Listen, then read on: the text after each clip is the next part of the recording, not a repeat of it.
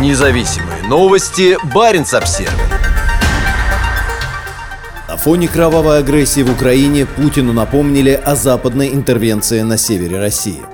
Я для себя даже где-то провожу аналогии с сегодняшними днями, отметил на встрече со Владимиром Путиным губернатор Архангельской области Александр Цибульский, рассказывая о том, как войска под руководством Великобритании уничтожили тысячи россиян и посягнули на национальный суверенитет в 1918-19 годах во время интервенции в Беломорье. Встреча Путина с губернатором Северного региона состоялась во время визита президента в поселок Октябрьский Архангельской области. Как сообщили в Кремле, Путин отправился в отдаленный поселок, чтобы поддержать лесную промышленность и ее усилия по преодолению западных санкций. Путин приехал на север на фоне катастрофических потерь его армии на фронтах в Украине. По данным Министерства обороны Великобритании, в первую неделю февраля российская сторона в среднем теряла по 824 человека в день. Это более чем в 4 раза превышает среднесуточное число погибших в июне-июле прошлого года. Большие потери есть и среди военных из Архангельска Архангельской области. Баренц Обзервер установил, что за несколько недель погибло более 30 военнослужащих из региона. При этом губернатор Александр Цибульский по-прежнему настаивает, что с его воинами все в порядке. Бойцы, служащие в Архангельском батальоне 200-й отдельной мотострелковой бригады Северного флота, выполнили все задачи и не сдали ни одной боевой позиции, рассказал он Путину.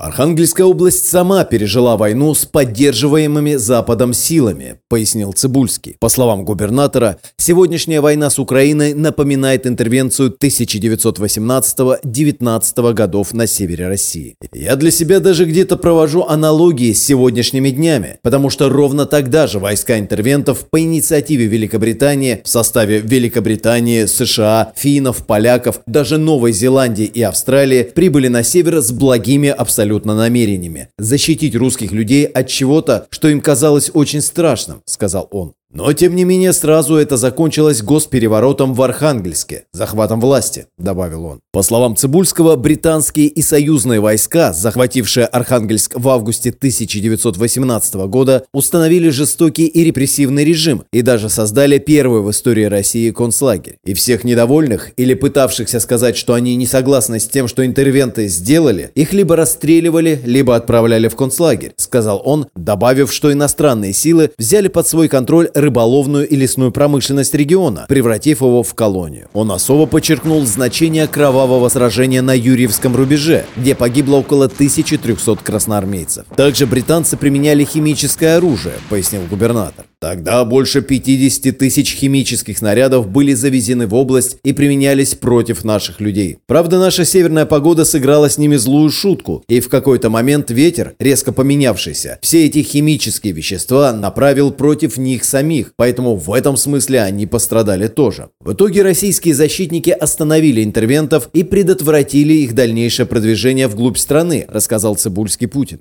Губернатор области не первый раз обращается к теме интервенции 1918-19 годов. На церемонии на Юрьевском рубеже в 2022 году Цибульский подчеркнул, что если бы иностранные силы не были остановлены, мы говорили бы, наверное, на других языках. Мы бы, возможно, исповедовали другую веру. Мы бы, наверное, не знали, что такое единая, суверенная, сильная страна. Теперь интервенции англичан, американцев и других союзных войск в Архангельске будут уделять больше внимания. По словам Цибульского, для популяризации исторических событий будут созданы два центра так называемого историко-патриотического туризма. Упоминание Цибульским о ситуации 1918 года хорошо ложится в канву путинского нарратива о войне против Украины. Несмотря на масштабные разрушения его войсками украинских территорий, военные преступления и убийства, Путин утверждает, что Россия всего лишь защищается от западной агрессии и что во всем виноваты украинцы и их западные союзники. По словам профессора истории Норвежского университета Тромсе Кари Аге Мюклебуст, интервенция союзных сил в Архангельской области сейчас все чаще используется в российской политической памяти. Если в течение последнего десятилетия краеугольным камнем политики памяти Кремля была Великая Отечественная война, то мы видим, как в последние несколько лет другие полезные части советского прошлого, такие как интервенция союзных сил в Архангельской области мобилизуется властями для усиления восприятия угроз и антизападных настроений настроений в российском обществе. Мюклебус пояснила, что в истории российской гражданской войны остается много белых пятен и неизвестных фактов, а сохранившихся источников мало. Это открывает простор для спекуляций и политизированных интерпретаций, говорит профессор. Она подчеркивает, что лагерь для военнопленных на острове Мудью на самом деле не был концлагерем, а действовал на основании Гаагских конвенций, определявших правила обращения с военнопленными.